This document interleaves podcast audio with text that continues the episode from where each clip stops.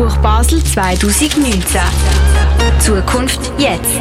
Das internationale Literaturfestival mit Autorinnen und Autoren aus der ganzen Welt auf Radio X.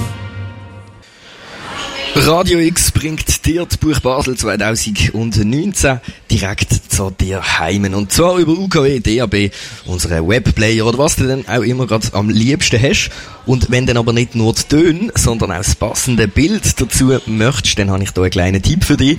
Auf deinem Smartphone machst du am besten gerade schnell die App Instagram, sofern sie dann hast, auf und gehst dort im Suchfeld Radio X-Basel ein. Dort findest du äh, tolle Bilder und Videos, wie das hier bei uns gerade aussieht im Clara. Und wenn du dann gesehen hast, dass es wirklich mega schön ist, dann legst du am besten gerade den Mantel unter Schala und ab ins Clara zu uns. Florina Badell ist vor knapp einer halben Stunde bei uns und hat über ihren Gedichtband Tinnitus Tropic geschwätzt. Ein Gedichtband auf Rätoromanisch. Eine andere Gedichtautorin ist jetzt bei uns und zwar Eva Maria Leuenberger. Ihres Buch heißt Dekarnation. Der Mirko Kempf wird das Interview führen und möchte mit der Eva Maria Leuenberger über Moorleichen und Weltschmerz schwätzen. Wir sind gespannt und hören zuerst noch schnell ein bisschen eine genauere Beschreibung von der Eva Maria Leuenberger. Radio X. Zwei Tage live an der Buch Basel. Eva Maria Leuenberger. Eva Maria Leuenberger wurde 1991 in Bern geboren und lebt in Biel. Sie studierte Anglistik an der Universität Bern sowie an der Hochschule der Künste Bern. 2012 wechselte Eva Maria Leuenberger zum Schweizerischen Literaturinstitut in Biel. Ihre Arbeiten wurden in Manuskripten und in literarischer Monat veröffentlicht. Sie ist zweifache Finalistin 2014 und 2017 des wichtigsten deutschsprachigen Nachwuchswettbewerbs Open Mic für Prosa und Lyrik. 2016 erhielt sie das Weiterschreiben-Stipendium der Stadt Bern.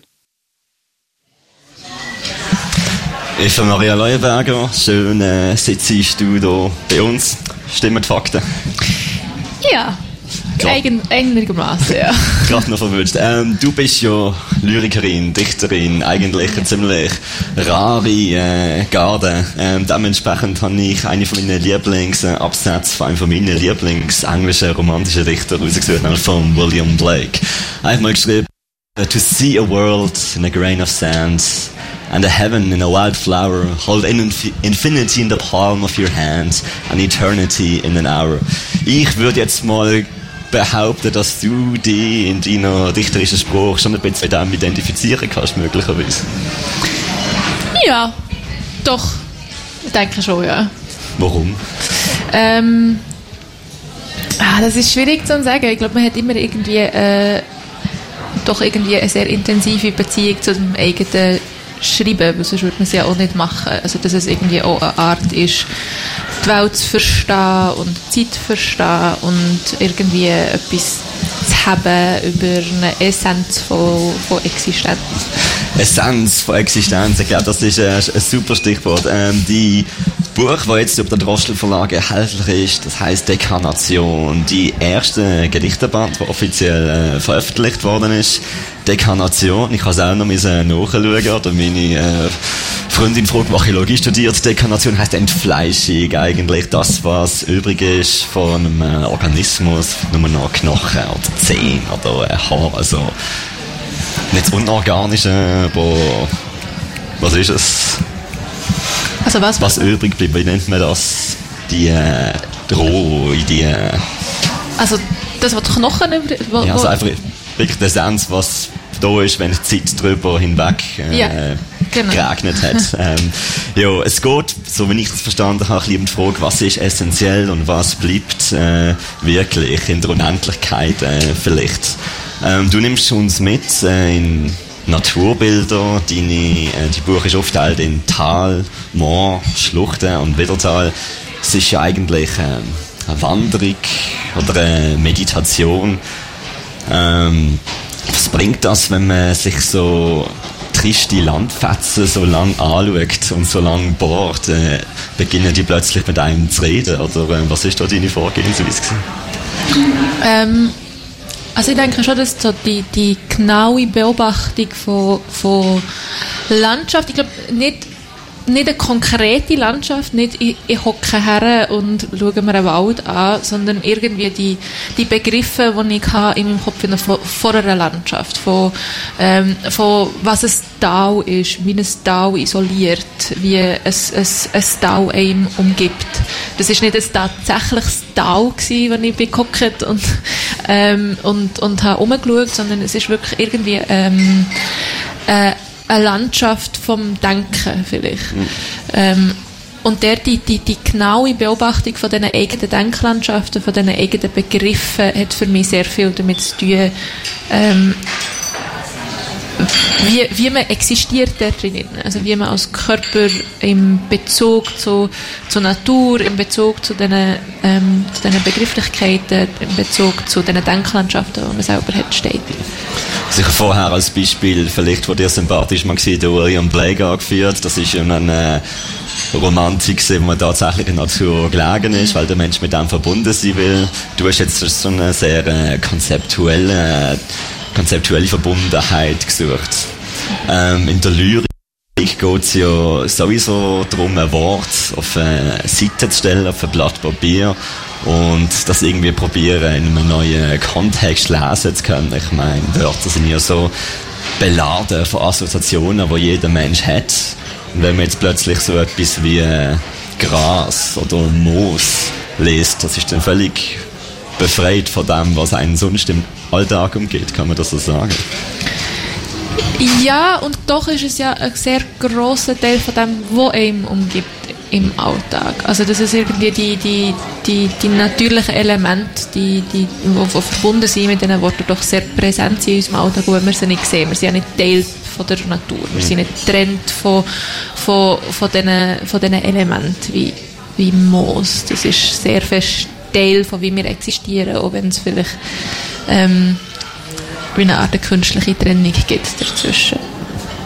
Hast du Dekarnation äh, aus, einem, aus einer Intention von einem Protest gegen die moderne, äh, Instagram-besessene Welt geschrieben oder ist es eine sehr äh, introspektive Seelensuche Ähm, ich glaube weder noch, also es ist, es ist sicher nicht ein Protest gegen äh, Instagram-Ästhetik.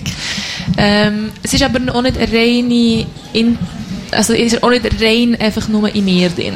Also es hat schon sehr viel mit, ähm, mit irgendwie suchen, wie, wie, wie steht der Körper zu der Außenwelt, wie, wie, wie steht ähm, das eigene Denken zu einer Außenwelt, aber wie steht es auch zum, zum Begriff von Zeit, zum Begriff von Vergänglichkeit, von ähm, wenn mein Körper, also bin ich mehr als mein Körper oder ist mein Körper alles, was ich bin? Wenn der Körper zersetzt, was ist denn noch da? Es, ist, es geht schon mehr um eine Außenwelt als rein um eine Innenwelt. Was?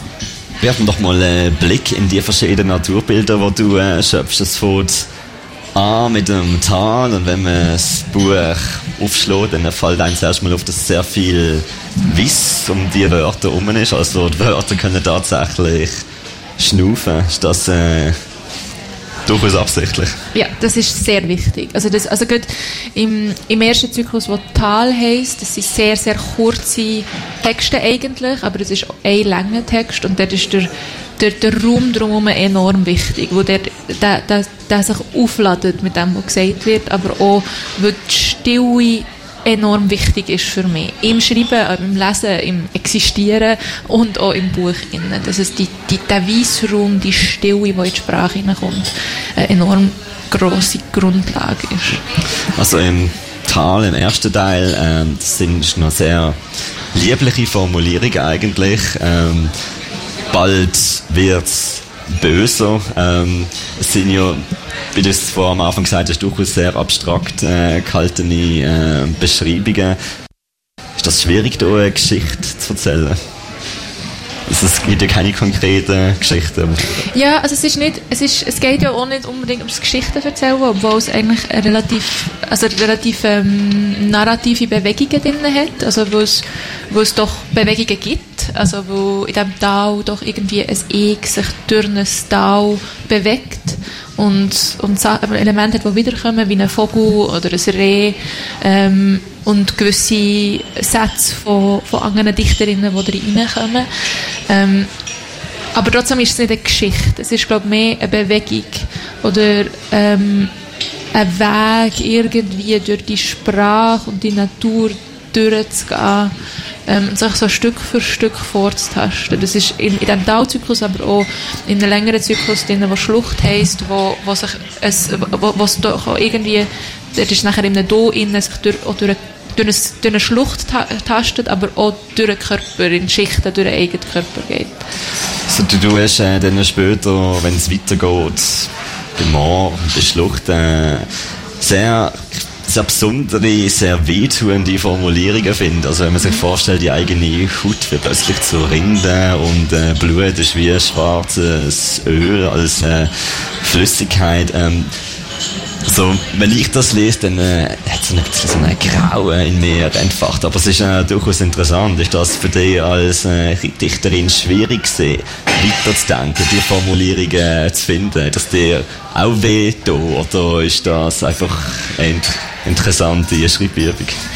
Ähm, also interessante Schreibübung ist es absolut nicht. Ähm, das ist Formulierungen kommen meistens nicht aus einem, aus einem Spiel raus oder aus einem, aus einem Experiment oder aus einer Suche nach irgendeiner interessanten Formulierung, sondern aus einer Essenz aus, also dass es diese Formulierung muss sein oder aus irgendeinem mysteriösen Ort, wo immer das Wort herkommt, ähm, dass es schon wirklich essentielle, wichtige Sachen sind, dass es so ist. Ob sie mir dann wehtun oder nicht, ist, glaube ich, schwierig zu sagen, weil körperlich wehtun sie mir nicht, weil ich finde, viele von diesen Formulierungen haben auch etwas sehr Zartes an sich. Also das, die, die Stelle, mit der, wo, wo Haut zu Rinde wird, ist es auch, also ist es verbunden mit einer Berührung vom, vom, vom eigenen Arm. Also, dass man denkt, das ist nur Rinde und dann berührt man den eigenen Arm. Das ist, das ist so eine Mischung zwischen, zwischen, zwischen Schmerz und, und, und Zärtlichkeit auch drinnen. Also so dem, die, die relativ heftigen Formulierungen doch eigentlich eher fein gehalten sind, auch in der Art, wie sie gemacht sind. Also durchaus auch in einer universellen Verbindung auch. Ich meine, die, ich würde mal sagen, da geht es auch ums eigene Ableben, auch äh, um den Tod. Das ist ja sowieso äh, ein Thema, das zwar von den Medien immer sehr zelebriert wird, aber wenn man sich dann mit seinem eigenen Ableben beschäftigt, mhm. doch eher immer verschwiegen wird. Das ist wohl äh, der no die noble Aufgabe von, einem, äh, von einer Dichterin, sich auch mit solchen Themen zu beschäftigen. Ähm, würdest du, dass man vielleicht auch einen Eindruck bekommen von der äh, gefährlichen, nüchternen, stillen Sprachauszug lesen? Mhm. Was, was hören wir? Ähm, das ist ein Text aus Schlucht. Das ist äh, der lang Teil, ein Mittelteil eigentlich, ein narrativer Teil, relativ narrativ. Und das ist der zweitletzte Text aus dem Zyklus. Der Fluss treibt durch die zitternde Schlucht. Du spürst den Wind auf dem Gesicht. Du treibst. Ihr treibt durch die Schlucht. Streckt die Hände berührt Fleisch, spürt Wind. Kind schreit, Tier schreit, Wort schreit. Das Bild knistert. Der Chor singt, Down he grinds the unastonishable earth. Die Körper sinken, einer nach dem anderen. This is where we are. Das Wasser ist schwarz, dickflüssig wie Öl.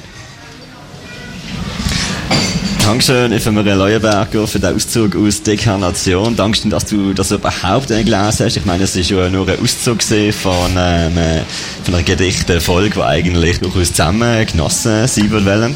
Ähm, ich meine, der Arthur Rimbaud hat extra nie seine Gedichte vorgelesen. du machst das trotzdem, Dankeschön. Äh, wer den noch live sehen will, der hat heute ähm, zwei Chancen in der Lichtfeld Gallery und Blumerei 2. Es gibt eine Staffellesung Lyrik. Da lese ich es schon wieder.